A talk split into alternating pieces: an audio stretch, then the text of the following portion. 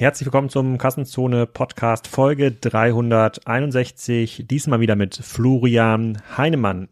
Wir reden über den verpatzten Börsengang von Kronex, beziehungsweise den Börsengang, der nicht stattgefunden hat.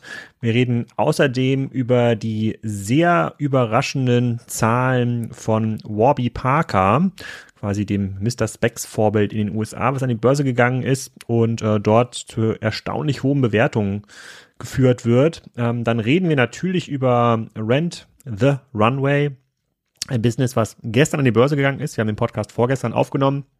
Wir waren von den Zahlen überhaupt nicht überzeugt.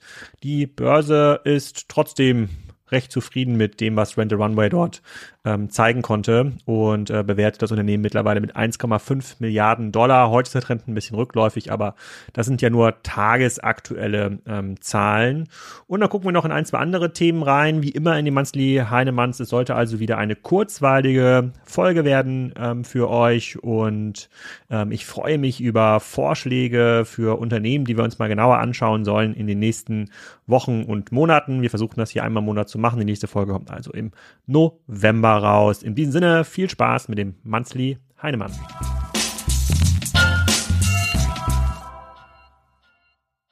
Florian, herzlich willkommen zum Monthly Heinemann. Heute reden wir über die Unternehmen, die es an die Börse geschafft haben oder noch nicht an die Börse geschafft haben und dem E-Commerce zuzuordnen sind. Manchmal folgt uns der Markt, manchmal nicht. Bei Wish haben wir keine wechselnde Tendenz erkannt in den letzten Wochen. Da schaut es immer noch ziemlich grau aus. Und heute reden wir kurz über Chronext, kurz über Warby Parker, intensiver über Rent a Runway. Ich weiß gar nicht, gehen die nicht heute an die Börse? Ich glaube, diese Woche morgen. auf jeden Fall. Morgen. Ach, morgen. morgen. Morgen an die Börse. Äh, der Podcast geht aber erst übermorgen live. Das heißt, die sind gestern an die Börse gegangen, für diejenigen, die es jetzt gerade hören. und äh, wir reden über The Hut Group. Da gibt es so ein paar ähm, Sachen, die, glaube ich, ganz spannend sind für die Hörer. Wir versuchen euch auch wieder hier in den nächsten 45 Minuten relativ zügig durch unsere Gedanken zu leiten. So, fangen wir mal an äh, mit dem generellen ähm, Umfeld, so Börse, Kapitalmarkt. Ähm, hast du da jetzt einen veränderten Wind irgendwie verspürt in den letzten Wochen und Monaten? Es war ja eigentlich ein recht gutes Vorjahr. In diesem Jahr sind die ähm, Werte About User Lando hat sich das seitwärts bewegt, müsste man ja fast, äh, fast sagen. Aber grundsätzlich wird ja noch relativ viel Geld in den Markt gedrückt rund um das Thema ähm, E-Commerce. Das sind noch eigentlich noch sehr, sehr gute Zeiten wenn man jetzt mal auf so eine zehn-Jahres-Perspektive schaut, um Dinge an die Börse zu bringen oder Geld einzusammeln für das Thema E-Commerce, Dienstleistung, Infrastruktur, Logistik? Ja, ich glaube, E-Commerce ist, muss man schon sagen, gibt schon eine gewisse Abkühlung aus meiner, aus meiner Wahrnehmung. Sicherlich auch aufgrund der Schwierigkeit, ähm, äh, die man da natürlich besonders stark sehen kann, was passiert quasi Jetzt kommen ja so die Quartale, wo man sich da mit den Corona-Wachstumsquartalen äh, mhm. vergleichen muss. Ne? So, und, und äh, da merkst du schon an der einen oder anderen Stelle jetzt äh, eine, eine gewisse Zurückhaltung, sowohl was, was den IPO-Erfolg von den Modellen angeht, als auch was jetzt sozusagen die Zahlen ähm, von, von dem einen oder anderen angeht. Das heißt, also ich glaube sozusagen für, für Software äh, as a Service und so weiter ist es sieht noch ein bisschen äh, einfacher aus, das Umfeld. Ich nehme das schon so wahr, dass äh, sozusagen das IPO-Fenster für E-Commerce an sich sich nicht jetzt geschlossen hat komplett, aber zumindest mal ist da eine größere Zurückhaltung gibt. Ja. Also nur noch Top-Unternehmen können an die Börse. Äh, die Unternehmen, die ein bisschen Zahlen unsicher sind oder vielleicht auch hier und da mal eine Zahl verstecken müssen, denen fällt es auf jeden Fall schwerer. Ja, und natürlich auch die, die, die, wo jetzt eben die Frage ist, wie kommen die Leute denn wirklich jetzt aus Corona raus? Ne? Also so, das weiß ja, ist halt sehr schwer zu sagen, ne? ob du dann immer noch ein Year-over-Year-Wachstum hast. So, also das ist ähm, äh, und, und deswegen glaube ich, da herrscht einfach eine, eine, gewisse Zurückhaltung, weil natürlich viele der Bewertungen, die wir jetzt gerade gesehen haben in den letzten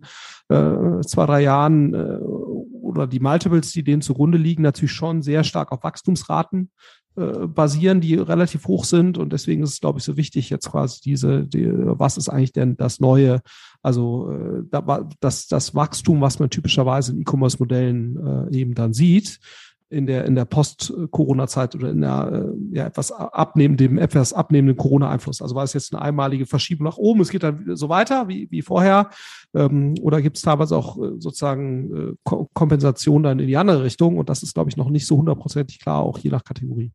Okay, nehmen wir mal ein Geschäftsmodell, was eigentlich durch Corona hätte profitieren müssen. Das ist Conext, die an die Börse gehen wollten, an die Schweizer äh, Börse.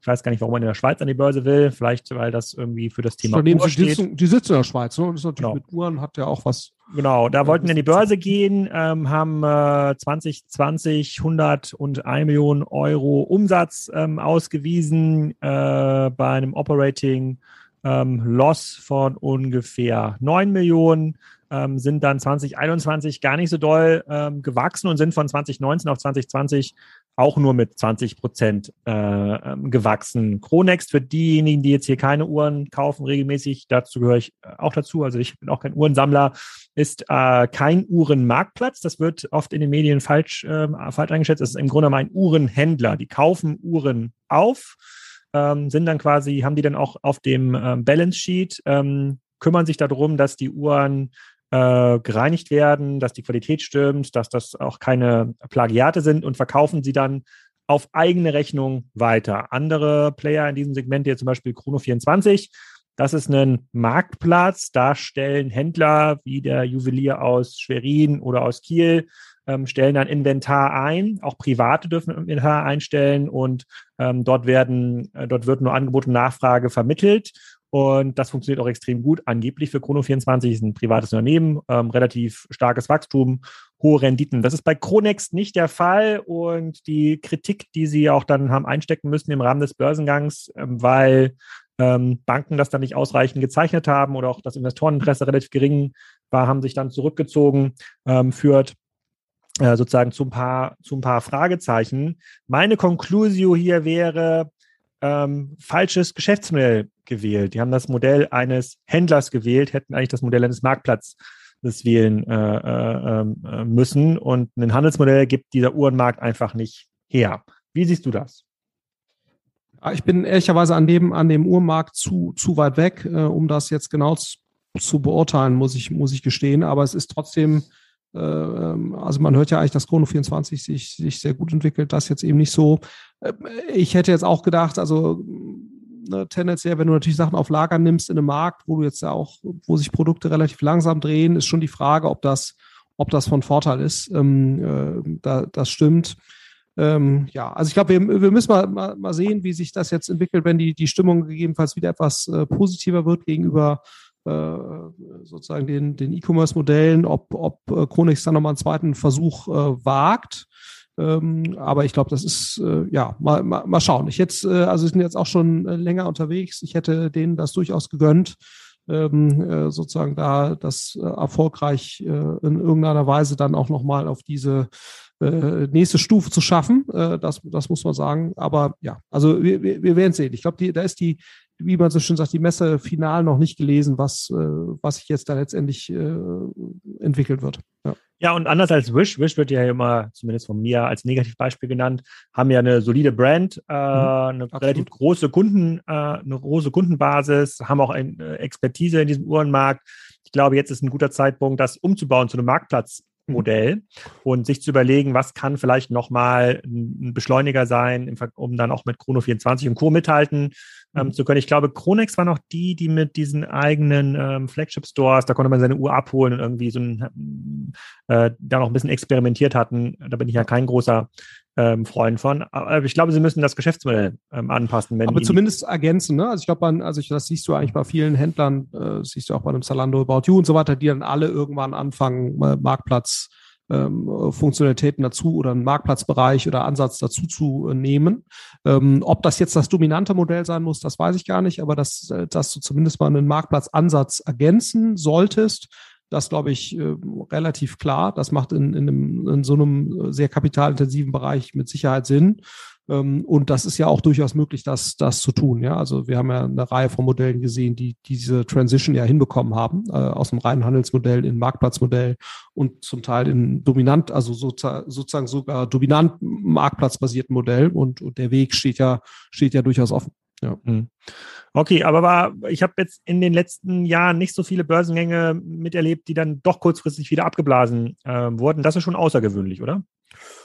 Ja, nee, also das ist, hast du jetzt ja zum Beispiel auch bei Bubble, hast du das jetzt auch gesehen? Also das, das kommt schon vor, wenn sich gewisse, also Börsenfenster dann auch in der Wahrnehmung ein Stück weit schließen. Ähm, das, das ist jetzt, ja, also ist jetzt, also, dass das jetzt so öffentlich passiert, sicherlich, äh, das ist sicherlich ein Ticken ungewöhnlich.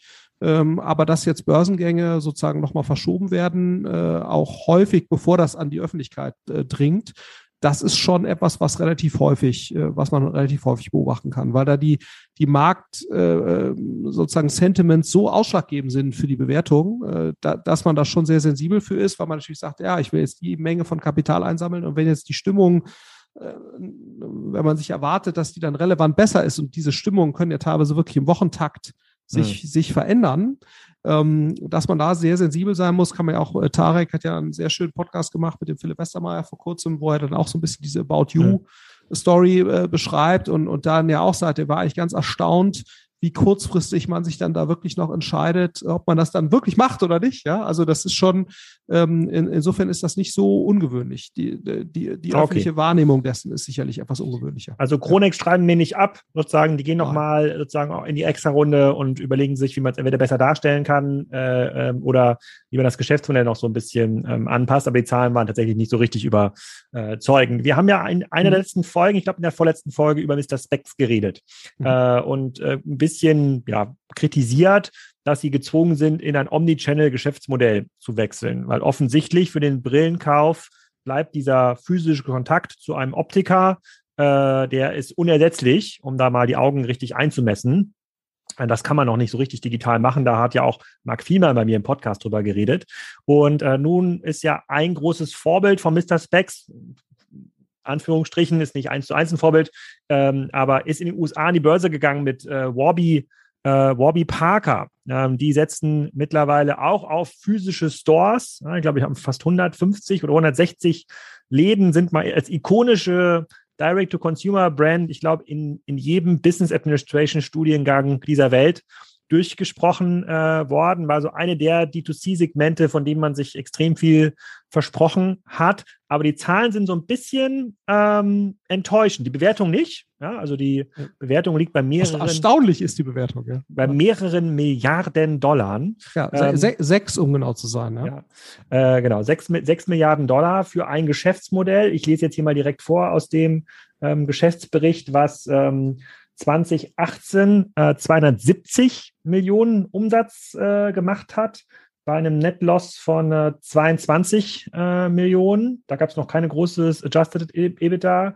2019 370 Millionen, also relativ starkes Wachstum noch, so 30, 40 Prozent. Und 2020 kein großes Wachstum mehr, 393 ähm, Millionen Dollar Umsatz bei einem Net Loss von 55 Millionen, wobei der nochmal adjusted wird und da fliegt von den 55 Millionen nochmal äh, ähm, Stock-Based Compensation ähm, raus, fast 45 äh, Millionen, aber trotzdem ähm, sehr, sehr ja, enttäuschende Zahlen aus meiner Sicht dafür, dass das wirklich in jedem, in, in jeder Business Masterclass besprochen wurde, scheint auch in den USA nicht so richtig geil zu sein, das Geschäftsmodell mit den Brillen online verkaufen. Ja, also es sind ja halt der achtgrößte Optiker in den USA, habe ich irgendwo gelesen. Also oder sozusagen die achtgrößte äh, hm. Organisation, die sich mit dem im weiteren Sinn mit dem Verkauf von Brillen jetzt beschäftigt. Das ist jetzt natürlich keine Optikerkette in dem Sinne, ne, sondern sie verkaufen ja. ja nach meinem Verständnis exklusiv ihre eigenen Produkte, aber trotzdem, das, äh, ne, wo du so denkst, das ist jetzt nicht wahnsinnig beeindruckend. Ähm, ähm, und man fragt sich schon, woher resultiert quasi das Selbstbewusstsein? Ne? Also das Wachstum ist nicht so besonders hoch. Äh, äh, die sind jetzt echt schon lange unterwegs, es ist wahnsinnig viel Geld reingeflossen. Äh, oh, warum, gleich mal nachgucken, äh, Warum sind die sozusagen so hoch bewertet? Ne? Also äh, ich finde es fast so erstaunlich wie die Bewertung von Oatly. Oatly. Ja, also der, der äh, oh, ha Hafermilch, wo du ja. auch, glaube ich, mal zehnmal Umsatz warst oder noch mehr. Oatly, äh, Oatly Aktie. Wie hat sich die, hat, ist die denn mittlerweile der, dem, unserem Podcast? Ja, ja, die Oatly-Aktionäre hören den Kassenzone-Podcast. Hm, es ja. äh, folgt unserer Einschätzung mittelfristig. Hm. Okay, das ist das beruhigend. Ja. Also äh, deswegen, also bei Warby Parker ist man schon erstaunt, weil du denkst so, acht größte Optiker, Medium, Wachstum, das jetzt auch im IPO-Jahr äh, relativ teuer erkauft. Ja, muss man sich schon fragen, warum ist das sechs Milliarden wert? Also da würde ich jetzt auch mal die Prognose ja. wagen, Und, ähm, und ja. 500 Millionen Funding.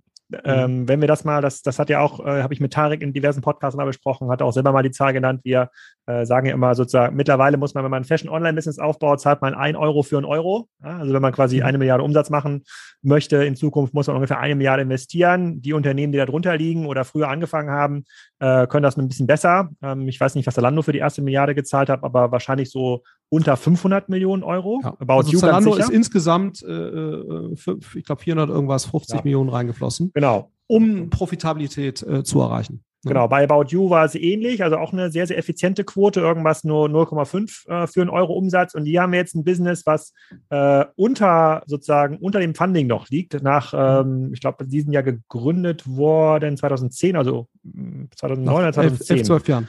Ja, genau. 11, 12 Jahre alt, 530 Millionen sind reingeflossen, gerade mal 400 Millionen Euro Umsatz ähm, erreicht und das für ein Business, was ja als Brand gestartet ist, nicht als mhm. Retailer. Im Retailing-Bereich ähm, erwarten wir natürlich ein bisschen mehr äh, sozusagen äh, Vorlauf, bis die ausreichend große Volumina erreicht haben.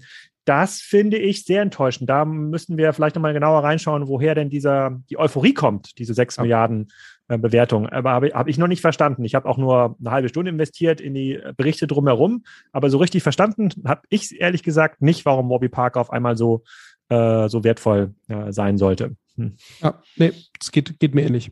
Ja. Okay, halten wir mal ein bisschen auf unserer Watchlist, könnte aber durchaus eine Bewegung machen, äh, die äh, Wish und Oatly nachempfunden äh, wird. Das ist keine Anlageempfehlung, auch keine Empfehlung zum Shorten. Ich habe das schon mehrfach gesagt, lest den Disclaimer durch. Äh, wenn Flo oder ich erfolgreich wären in unserer Anlagestrategie, dann würden wir diesen Podcast nicht machen. Insofern, also macht immer das Gegenteil von dem, was wir sagen. Ähm, dann äh, schauen wir uns mal das nächste Business an, was dann morgen, beziehungsweise wenn ihr den Podcast hört, dann gestern an die Börse gegangen ist. Rent a Runway. Ähm, äh, wir sind natürlich die äh, perfekte Kohorte, um das Rent a Runway äh, Geschäftsmodell zu besprechen. Als äh, sozusagen modisch gekleidete Entrepreneure und Investoren ähm, ähm, kennen, kennen wir das.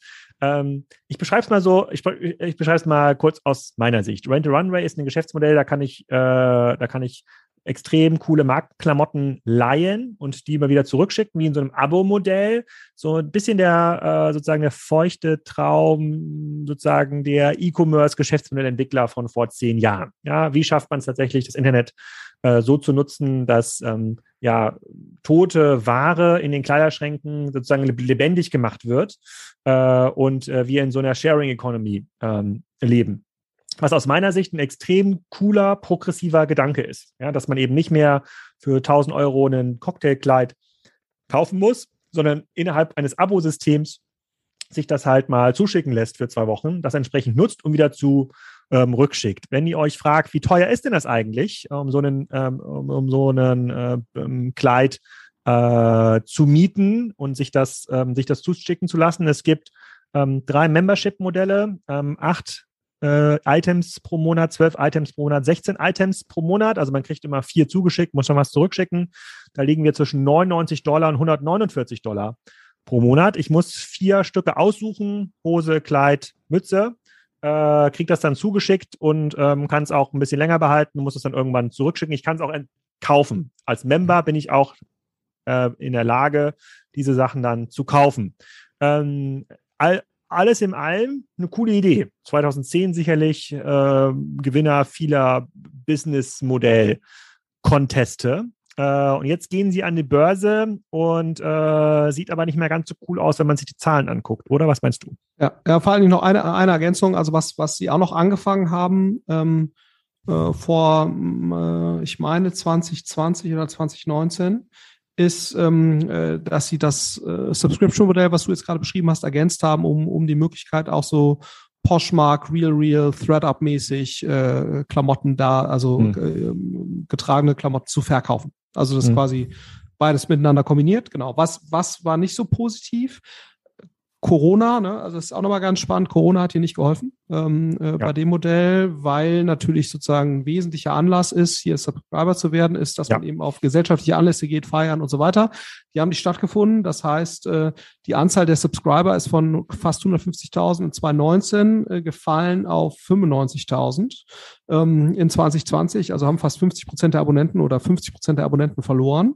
Ähm, jetzt sind sie wieder hochgekommen Richtung 127.000 ähm, äh, sozusagen, aber sie sind nicht in dem Pre-Corona-Stand äh, wieder zurück. Mhm. Ähm, und, ähm, und es gibt so ein paar Themen, ne, wo man auch sagt, okay, jetzt ist der Umsatz äh, ist dementsprechend auch äh, zurückgegangen, ist von äh, ist 38 Prozent gefallen von 250 Millionen, 256 Millionen 2019 auf 157 in 2020. Ähm, und, ähm, äh, und gleichzeitig machen die halt ungefähr, äh, also haben 153 Millionen Verlust in 2019 gemacht, 171 Millionen in 2020. Also mehr Verlust als Umsatz in 2020.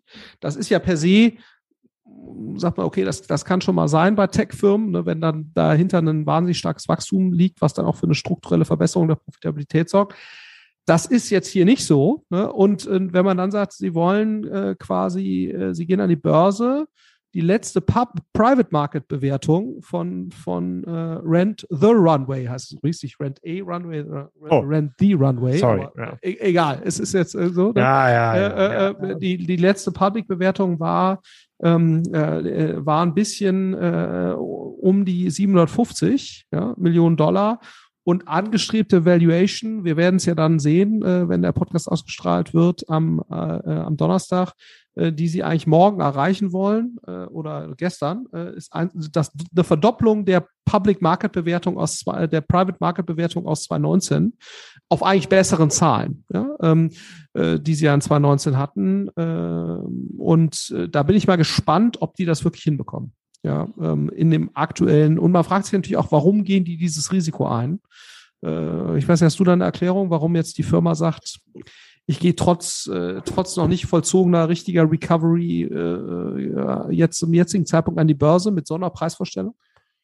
Also ich kann mir nur äh, erklären, dass ihnen das Geld ausgeht. Ähm, also wenn sie so viel Cash durchbringen, wobei ich mir auch nicht erklären kann, warum es so viel Cash am Ende des Tages ist, weil ähm, in der, in, in der Corona-Jahr hätte man das ja runtermanagen können das Business. Also weniger Umsatz ist das eine, aber ich habe das Gefühl, sie haben quasi deutlich weniger Umsatz bei der gleichen Kostenbasis gemacht wie im, äh, im Jahr davor. Ähm, das, äh, das erscheint mir so ein bisschen fragwürdig. Und äh, die, wenn ich jetzt Investor wäre in Rent the Runway ähm, und jetzt daran glauben müsste oder das nochmal durchfinanzieren müsste, dann reden wir über Nachfinanzierungsgrößenordnung im dreistelligen Millionen. Bereich. Kann ja durchaus sein, dass aus dem Shareholder-Umfeld das einfach nicht mehr zu generieren ist und die dann sagen, okay, wir probieren den Weg an die Börse. Im Zweifel nehmen wir einen Bewertungsrückschritt ähm, äh, hin, machen vielleicht auch unter der Milliarde den, äh, den IPO. Dafür sind wir aber so ein bisschen das Kostenrisiko äh, ähm, erstmal los. Die wollen vielleicht jetzt nicht gutes Geld, schlechtem Geld hin, hinterherwerfen. Ich finde halt, ich finde es total schade, weil das Modell hat ja in den Jahren davor zumindest in die richtige Richtung ähm, gezeigt. Die Idee hinter dem Modell finde ich super smart. Ähm, die Skalierungseffekte, die sie dort aufzeigen konnten in ihrem Warehouse mit irgendwie hunderten von Waschmaschinen und Trockenreinigungsmaschinen, äh, die sind einzigartig. Es gibt, glaube ich, kein Business, was das so gut, äh, was das so gut äh, äh ähm, kann. Hatte mich ein bisschen erinnert an den Podcast, den ich mit Medienflohmarkt aufgenommen habe. Mhm. Die haben ja auch gesagt, dass sie in der Lage sind, ein neues Produkt, äh, was sie irgendwie zugeschickt bekommen von ihren Kunden, inklusive Reinigen, Fotografieren, Betextungen für zwei Dollar oder für zwei Euro äh, einstellen können. Ähm, und das geht man natürlich nur, wenn man Sachen hochautomatisiert. Deswegen ähm, finde find ich es auch ein Zeitpunktthema. Also ich finde es total schade, dass sie jetzt, jetzt irgendwie machen und wahrscheinlich braucht es noch irgendwie bis zum nächsten Jahr, dass die Leute wieder irgendwie rausgehen. Äh, äh, gehen. die äh, die ähm, Unit Economics finde ich, äh, äh, finde ich nicht so cool. Also die haben ja relativ hohe Abschreibungen, daher kommen die hohen Kosten, hohe Abschreibungen auf die Ware, also Dutzende von Millionen äh, ähm, Euro auf die Ware müssen abgeschrieben werden. Das heißt, man kann wahrscheinlich so ein Kleid maximal 10 bis 15 Mal ähm, vermieten, danach muss abgeschrieben oder verkauft äh, werden. Ähm, ich finde den Case Richtung Brands zweifelhaft ähm, ist so ein bisschen wie Shoppingclubs. Also früher konnte man Shoppingclubs noch dafür nutzen, um da auch mal ein richtiges Brand reinzustellen. Heute vermeiden echte Brands natürlich um jeden Preis, dass sie bei Bon Privé äh, äh, Ware eingestellt äh, bekommen, weil das eigentlich zwischen den ganzen anderen Schabernack, der dort vertrieben wird, dazu führt, dass die, äh, dass diese, dass, der, dass das Brand Value diluted, fehlt mir jetzt gerade das deutsche Wort äh, dafür. Ähm, und ja, äh, oh, und ähm, das, ähm, das passiert ja auch bei Rent the Runway. äh, bei 750 Brands, die die haben. Äh, das ist, glaube ich, der Pitch, den ich auf der Website irgendwo gesehen habe, die da alle irgendwie in diesem Warehouse gelistet sind. Möchte ich da als Designer meine Kleider, die eigentlich 3.000 bis 5.000 Euro das Stück kosten, durch dieses System irgendwie äh, durchschicken, damit Leute, die sich eigentlich nicht leisten können, dieses Kleid zu kaufen, das am Ende tragen. Da fehlt mir so ein bisschen der Product Market Fit Richtung Designer. Was mir auch fehlt, ist die Fähigkeit, ähm, eigene Marken zu entwickeln. Das habe ich bei anderen äh, Consumer-Modellen deutlich progressiver schon gesehen. Also sie haben sich sehr, sehr lange auf die Designer ähm, verlassen. Das wäre noch eine schöne, eine schöne Möglichkeit gewesen, sozusagen Styles zu entwickeln, aber sie sagen, sie geben den Designern irgendwie nur Daten und Passform-Sachen zurück, damit die Ware besser sitzt. Ähm, es fehlt mir so ein bisschen diese Weiterentwicklungsperspektive in dem Geschäftsmodell. Die Kreativität ist da ein bisschen auf der Strecke äh, äh geblieben. Trotzdem ist es schade. Also ich fände es total schade, wenn so ein Modell, was ja auch dieser Kreislaufwirtschaft irgendwie ähm, entspricht, was eigentlich der richtige, das, das die richtige Idee hat, was auf einer großen Skala ist, jetzt ähm, durch das fehlende Cash so ähm, verbrannt wird. Aber so tief bin ich nicht eingetaucht in die Zahlen. Ich finde es aber ja, ein großes Warnsignal, dass bei deutlich geringerem Umsetzen im Jahresvergleich, also 2019 auf 2020, die Kostenbasis nicht, ähm, nicht gesunken sind. Das kann ich mir nicht erklären, warum das ähm, ähm passiert ist. Und da habe ich auch keine Erklärung gefunden in den, äh, in den, in den Unterlagen. Ähm, und ähm, ähnlich wie zu Chronext, wo es ja in unserer Bubble eine sehr negative Berichterstattung gab, gibt es diese Berichterstattung zu Rent a Runway im Mainstream-Media. Sogar TechCrunch, die ja immer recht positiv berichten über solche Businesse, äh, fühlt sich mittlerweile berufen, vor diesem IPO zu warnen. Deswegen wund wundere ich mich, wenn das jetzt irgendwie morgen aus unserer Zeit ähm, sauber über die Bühne geht. Also ich habe da sehr, sehr viele Fragezeichen irgendwie gesammelt, wo ich das Geschäftsmodell richtig, richtig, richtig cool finde. Mhm. Ja. Wir werden es sehen, was, was bei rauskommt morgen.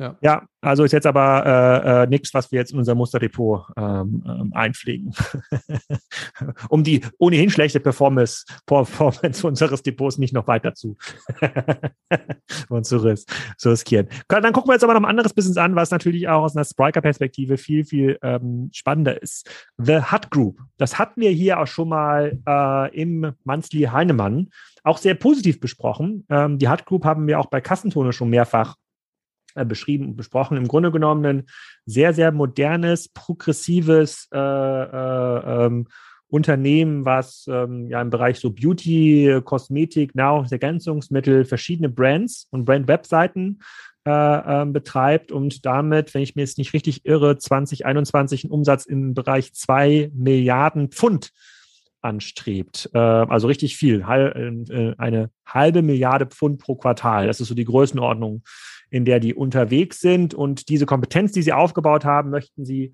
ähm, auch als Dienstleistung ähm, verkaufen. Dazu ähm, reden wir nochmal gleich. Da habe ich mir relativ viele Sachen angeguckt auf deren, äh, auf deren Webseite äh, und haben für diese Dienstleistung von Softbank, ich glaube vor einem halben Jahr nochmal eine, eine, eine Investmentoption eingesammelt. Kannst du vielleicht gleich besser erklären, was die da genau gemacht haben. Und äh, dieses Unternehmen musste aber, obwohl wir das sehr positiv besprochen haben in diesem Podcast, in den letzten Tagen massive Bewertungsabschläge äh, ähm, hinnehmen. Also wir reden hier von einer Halbierung äh, äh, mindestens des Börsenkurses. Und ich glaube, wir, die haben jetzt noch eine Marketkapitalisierung, die nur noch knapp über oder vielleicht sogar unter, unter Wish mittlerweile äh, ist. Was ist denn da passiert, Florian? Ja, also genau, wir hatten es wir hatten's ja positiv äh, besprochen, ne, äh, sozusagen primär, muss man fairerweise sagen, aufgrund ähm, äh, des E-Commerce-Geschäfts, was die mhm. ja sowohl im Bereich Nahrungsergänzungsmittel, also MyProtein und ein paar andere Marken und im Bereich Beauty machen. Ne? Und, mhm. und das scheint uns auch weiterhin, korrigiere mich Alex, äh, scheint uns eigentlich weiterhin auf einem, auf einem soliden Wachstumskurs zu sein, haben von Corona profitiert, scheint sich aber auch da weiterzuentwickeln.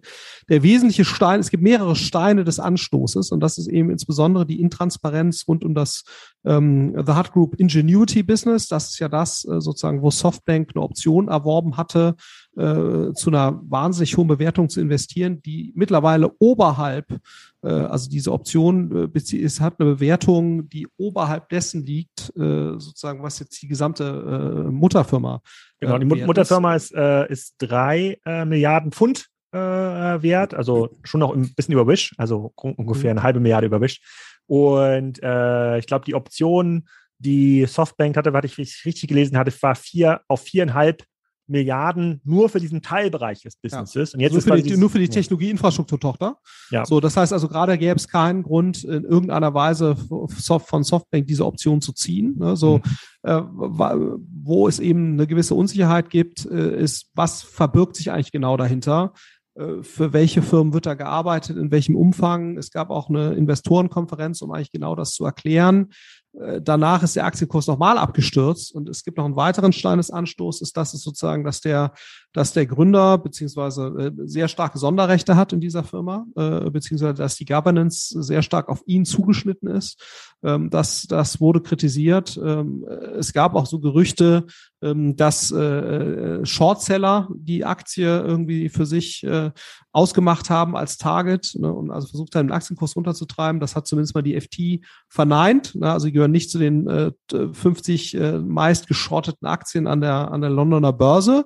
Ähm, das war aber etwas, was der Gründer sozusagen äh, geäußert hatte, wo auch kritisiert wurde, wie schlau ist es jetzt, selbst wenn das so wäre, äh, sich da öffentlich zu, zu, äh, zu äußern. Naja, also äh, lange Rede, kurzer Sinn. Es gibt, gibt eine Reihe von Unsicherheiten rund um diesen Wert, die, die, die aus unserer Sicht eigentlich solide erscheinende äh, Performance im E-Commerce-Bereich ein Stück weit überlagern und, und man kann eigentlich der Firma jetzt nur äh, wünschen, sehr stark oder sehr schnell die, die Unsicherheiten rund um das Thema wie stark arbeiten sie in ihrer, ihrer Infrastruktur? Sie reporten ja, dass sie da Kunden haben wie Nestlé, wie Walgreens, ähm, ähm, äh, Bayersdorf, äh, also sprich die, die Firma, die hinter unter anderem Nivea steht, sich da nochmal zu äußern, äh, was sie da eigentlich genau mit wem, in welchem Umfang äh, machen und da mehr Transparenz äh, zu liefern.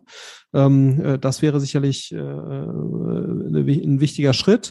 Und auf der Governance-Seite gibt es auch schon Updates, dass sozusagen der äh, Herr Morning heißt er, das ist der, der Gründer, ähm, ähm, dass der bereit wäre auf seine Sonderrechte, äh, äh da gibt es eine, äh, wie das auch in den USA nicht unüblich ist, ähm, dass sozusagen die Gründer äh, in einer anderen Share-Klasse drin sind, ähm, äh, dass er bereit wäre, die, die quasi gewisse Sonderrechte gewährt, dass er bereit wäre, darauf zu verzichten, um quasi die Governance etwas transparenter und weniger auf ihn zugeschnitten zu gestalten. Also da, da ist Bewegung drin. Ähm, und, und wie gesagt, wir hoffen mal, dass, äh, dass die Aktie sich dann auch wieder erholen wird, wenn, äh, äh, wenn diese Themen ausgeräumt sind und hoffentlich sich eben auch in dem, in dem Ingenuity-Bereich äh, klarer darstellen lässt, was da eigentlich in welchem Umfang passiert. Man muss gleich mal dazu sagen, in dieser Pressekonferenz, wo sie versucht haben, da auch ein bisschen Licht ins Dunkel zu bringen, ähm, haben sie das eben nicht gemacht. Sie haben nicht gesagt, was es für externe Brands gibt, ähm, auf, ähm, auf denen die ähm, Ingenuity äh, läuft. Äh, es gibt immer noch die Vermutung, dass es eine, eine starke, eine starke Innenumsatzverrechnung gibt, dass Brands, die The Hut Group schon seit langem besitzt und owned, da äh, sozusagen als, ähm, als, als dritte, unbeteiligte Dritte verrechnet werden, um diesen Umsatz aufzublasen da, um diese Bewertung auch für Softbank zu erreichen. Und dann habe ich mir mal angeguckt, was verkaufen die denn eigentlich? Das interessiert mich aus der Spriker-Perspektive ja ganz besonders. Und das könnt ihr auch unter ähm, theingenuity.com euch, äh, euch mal anschauen. Wenn man auf die Seite geht, ist der Pitch relativ klar. The Complete Solution to Global End-to-End Commerce, ähm, basiert auf vier Säulen. Technologie, also irgendwie CRM, E-Commerce, Technologie, Katalogmanagement, äh, Operations. Ähm, dazu gehört zum Beispiel Distributionscenter, die auch der Hut Group äh, betreibt. Dann Digitalexpertise, also eine klassische Agenturexpertise, um Brands ähm, aufzubauen und äh, Data. So, und dann habe ich mal überall in diese, alle diese Unterbereiche mal so reingeklickt und mal so guckt, was gibt es denn da für Referenzen, was machen die denn da ähm, ähm, genau, aber es wird immer fluffiger. Äh, um das dann zu beschreiben. Und das erinnert mich total an die Zeit so vor zehn, zwölf Jahren, als viele Agenturen versucht haben, ihr Konglomerat an Dienstleistungen in so ein Produkt zu packen. Ja, so eine 360-Degree E-Commerce-Dienstleistung äh, äh oder 360-Degree ähm, äh, Digital-Dienstleistung, äh, ähm, so wie diese Dienstleistungsinkubatoren. Ich denke mir das Geschäftsmodell auf, ich baue das auch, ich heile die Leute, ich mache das Online-Marketing, danach den Betrieb übergebt ihr das dann. So ein bisschen pitcht äh, ähm, auch so Ingenuity von, von THG, ohne aber so richtig zu sagen, was machen Sie denn? Was machen Sie denn, äh, was machen Sie denn am Ende des Tages besser? Ich verstehe den Pitch. Ich verstehe, dass man als ähm, Firma, die große Brands im Bereich Nahrungsergänzungsmittel ähm, geschaffen hat. Ich glaube, MyProtein ist, glaube ich, das bekannteste mhm, dort. Genau. Ähm, dass das, dass die sich überlegen könnten, ich mache das jetzt auch für Nestlé. Ja, fair enough. Ist dann ein bisschen der Zielkonflikt, warum sollte ich quasi mir selber für MyProtein Wettbewerber äh, schaffen, äh, äh, äh, wenn ich, wenn ich quasi das, das, das gleiche, sozusagen die gleichen Mittel auch einsetzen könnte, um MyProtein viel größer zu machen, muss man sich auch als Kunde immer so ein bisschen überlegen, wann das sinnvoll ist und wann das nicht so, äh, ähm, nicht so sinnvoll ist. Aber auf dieser Plattform läuft noch sehr wenig Umsatz. Es wird im Börsenprospekt war für 20, 20, 30 Millionen Euro Außenumsatz im Bereich E-Commerce für die Ingenuity-Plattform wurde da geredet. Also es ist nicht der Softwareumsatz, sondern das ist der Umsatz, den Kunden über diese Plattform ähm, ähm, gemacht haben. Sicherlich mit äh, starken Wachstumsraten, aber sind wir Lichtjahre äh, ähm, von weg von, äh, ähm, von, von ähm, anderen Anbietern, die da Milliarden machen. Dazu gehören wir mittlerweile auch. Da laufen über bei Spriker laufen auch schon einige Milliarden Umsatz über die Plattform. Und ähm, dadurch entsteht, obwohl die Ausgangssituation sehr positiv ist, hat man ja bei Okado gesehen, Okado Solution oder das, der ganze Okado Stock basiert im Wesentlichen auf dem Dienstleistungsbusiness, dadurch, dass Okado anderen äh, Supermärkten in anderen Ländern anbietet, äh, die äh, sozusagen die Technologie zu nutzen, die Distributionscenter zu nutzen, äh, das, das äh, Streckenmanagement für die Lieferfahrer zu nutzen. Also ein sehr erfolgreicher Case, wo sowas funktioniert.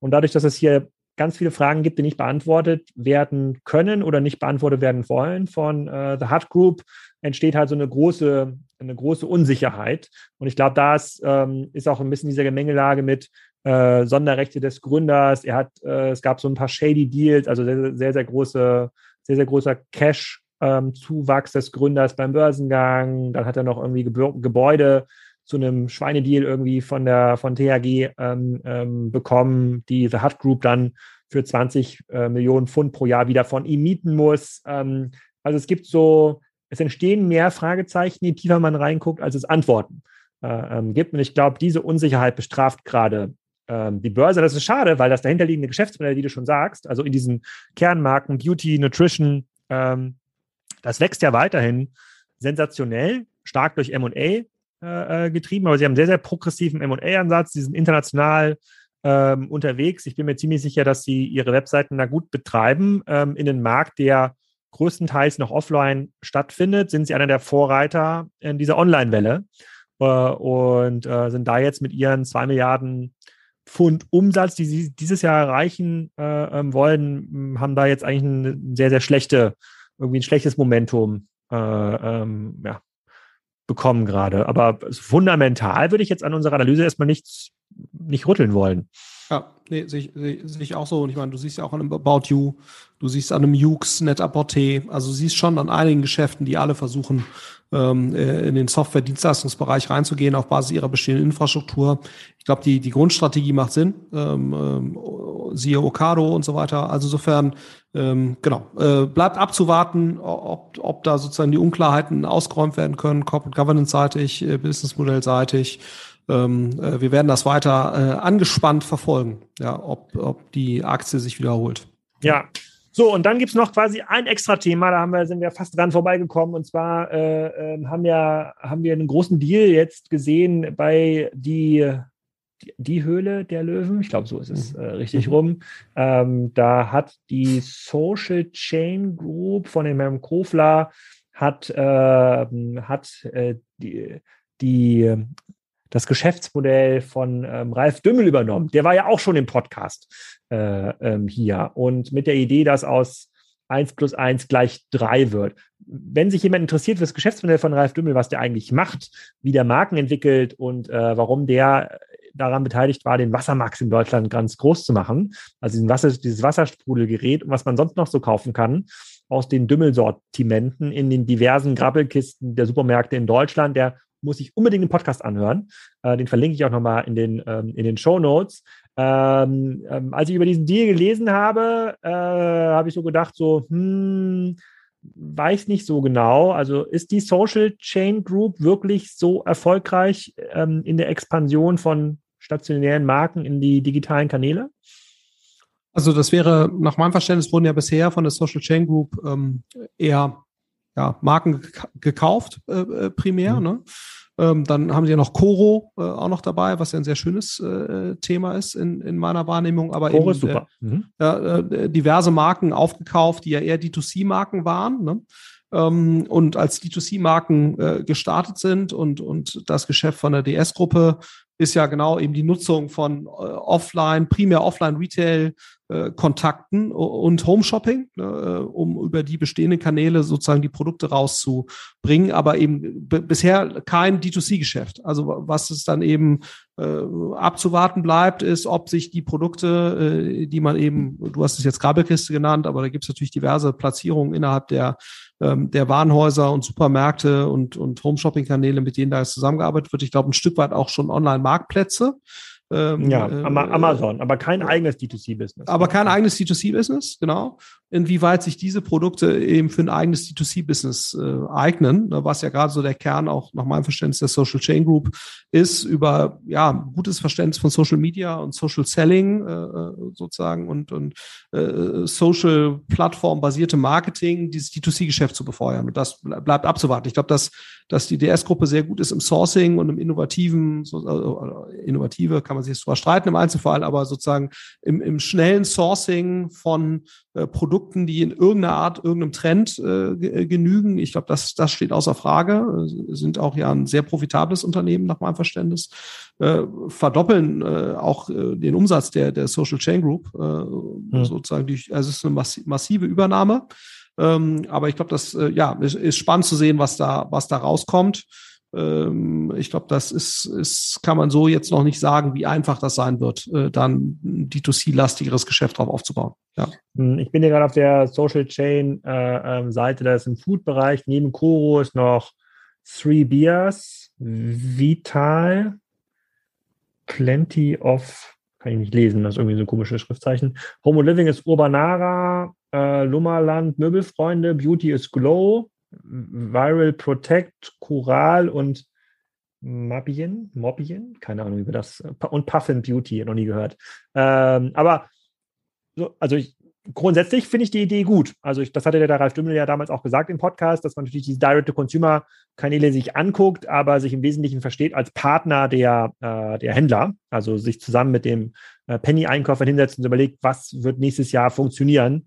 Äh, und die sourcen das dann, kleben dann eine Marke drauf, äh, kümmern sich da auch darum, dass die Produkte entsprechend gepflegt werden. Dann gibt es manchmal den Smart Toaster die Smart Mikrowelle, da muss sich jemand drum kümmern. Äh, und das ist eigentlich eine, da war der Ralf Dümmel mit DS ähm, tatsächlich so ein bisschen die ausgelagerte Produktinnovationsabteilung vieler, äh, vieler Supermärkte und Waren, äh, Warenhäuser. Ich hatte halt die Social Chain Group nie so als Innovationsführer im Kopf. Also sie haben sich schon als Aggregator von, äh, von Marken gezeigt. Die kaufen also irgendwie Marken auf oder beteiligen sich an, ähm, an Marken, aber ich habe sie jetzt nie äh, für mich so gespeichert, wie man About You für diesen Fashion-Modehandel speichert, dass sie in der Lage sind, sich neue Konzepte auszudenken, um Influencer zu binden oder sowas wie About You Awards oder eine deutlich progressivere Strategie, wenn es um den Rollout in neue Märkte äh, äh, geht, habe ich da noch nicht so, äh, habe ich da noch nicht so erlebt, aber ähm, da würde ich sagen, das beobachten wir mit, äh, ne, ne, mit einer neutralen Perspektive. Kann durchaus sein, dass das funktioniert. Fasse ja. ich das richtig zusammen? Und Ralf Dümmel wird ja auch Teil der Social Chain Group ähm, im Sinne von, dass er da in den hm. Vorstand äh, geht.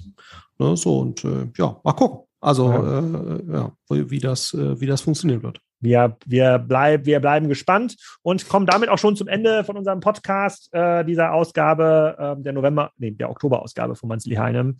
Ähm, Heinemann äh, werden sicherlich im November auch wieder ein paar Werte, äh, über ein paar Werte sprechen müssen. Dann werden wir sicherlich rückblicken auf den Börsengang äh, ähm, von, äh, von Rent the Runway und äh, werden auch mal schauen, ob sich der Kurs von The Hut Group bis dahin wieder erholt hat. Ähm, momentan für die Leute, die es so ein bisschen interessiert, folgt mal dem Gründer, guckt mal bei financialtimes.com, äh, da gibt es täglich neue Geschichten rund um, äh, rund um diesen Wert. Leider beziehen sich die meisten dieser Geschichten nicht auf das Kerngeschäftsmodell, ob die da ein gutes Business machen und äh, besser Protein verkaufen, sondern es geht rund um Anteile, ob da jemand übervorteilt, untervorteilt äh, wurde. So ein bisschen Gossip, der darum entsteht und der führt halt zu Unsicherheit an der Börse. Da kann sich jeder seine eigenen Schlüsse draus machen. Da gibt es auf jeden Fall eine ganze Menge zu hören und zu sehen. In diesem Sinne, vielen Dank, Florian, für deine Zeit. Bis nächsten Monat.